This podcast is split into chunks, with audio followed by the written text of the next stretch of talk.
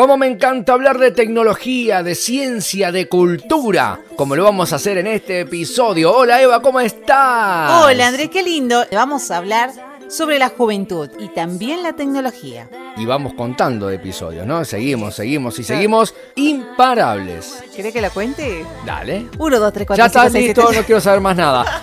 Matías Canepa tampoco quiere saber más nada, no, quiere que demos la noticia, porque él se reunió con los alumnos del Instituto de Educación Superior, el número 6001, General Manuel Belgrano, donde los alumnos han presentado tres proyectos relacionados con software libre. Ampliamos esta noticia escuchando la entrevista que le hicimos al ministro y a los alumnos. enorme trabajo de los profesores, de los directivos eh, y de los alumnos, ¿no? los chicos que están eh, terciario, eh, tanto de tema informático como de formación docente y que han ganado eh, en los concursos que se hicieron, han tenido mención, una mención destacada en cada uno de los proyectos. La pandemia nos afectó a todos y, y la verdad por ahí ah, hubo que adecuarse un poco a la virtualidad, pero sin embargo o sea, pudimos seguir trabajando. Bueno, empezamos digamos con las clases en la virtualidad y se nos presentó la posibilidad de presentarnos en una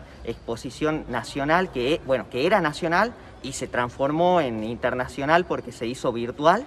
Entonces este, empezamos a desarrollar tres proyectos y tuvimos la suerte, mediante la, la- la escuela normal, digamos, el Instituto Superior 6001, de lograr ganar este, con, los tres, con los tres proyectos que presentamos. O sea, se presentaron de todos lados del mundo y lograr, la verdad, destacarnos este, en este tiempo, como vos los mencionabas, de pandemia, eh, nos ha resultado muy grato. Es muy lindo, digamos, la satisfacción para nosotros como institución y como representantes de la provincia de Salta. A pesar de la situación en la que estamos actualmente, siempre pudimos encontrar una alternativa a lo que estamos acostumbrados o a lo que necesitamos.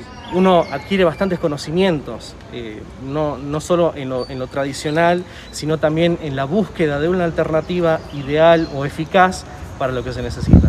Trabajar en la virtualidad siempre por ahí se resistió y verlo de pronto que hay un montón de docentes, un montón de escuelas que se pudo de alguna manera resolver esto, eh, para nosotros fue genial. Más que nada es ver que no se resistan a esta tecnología, a la tecnología. Hay un montón de herramientas, de hecho en mi carrera te enseñan las herramientas TIC para poder utilizarlas en el aula y más ahora en la virtualidad, eso también sirvió bastante para poder de alguna manera eh, acompañar a esta situación.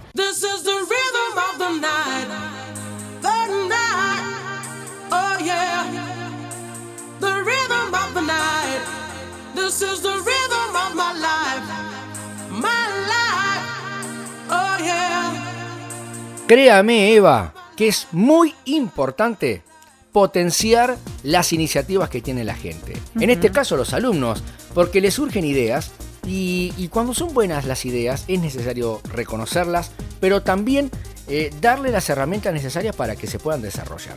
Felicitamos a los chicos y también a los docentes que a través de la virtualidad han guiado a los chicos para que puedan cumplir con este proyecto. En Salta Positiva damos buenas noticias y esta ha sido una de ellas.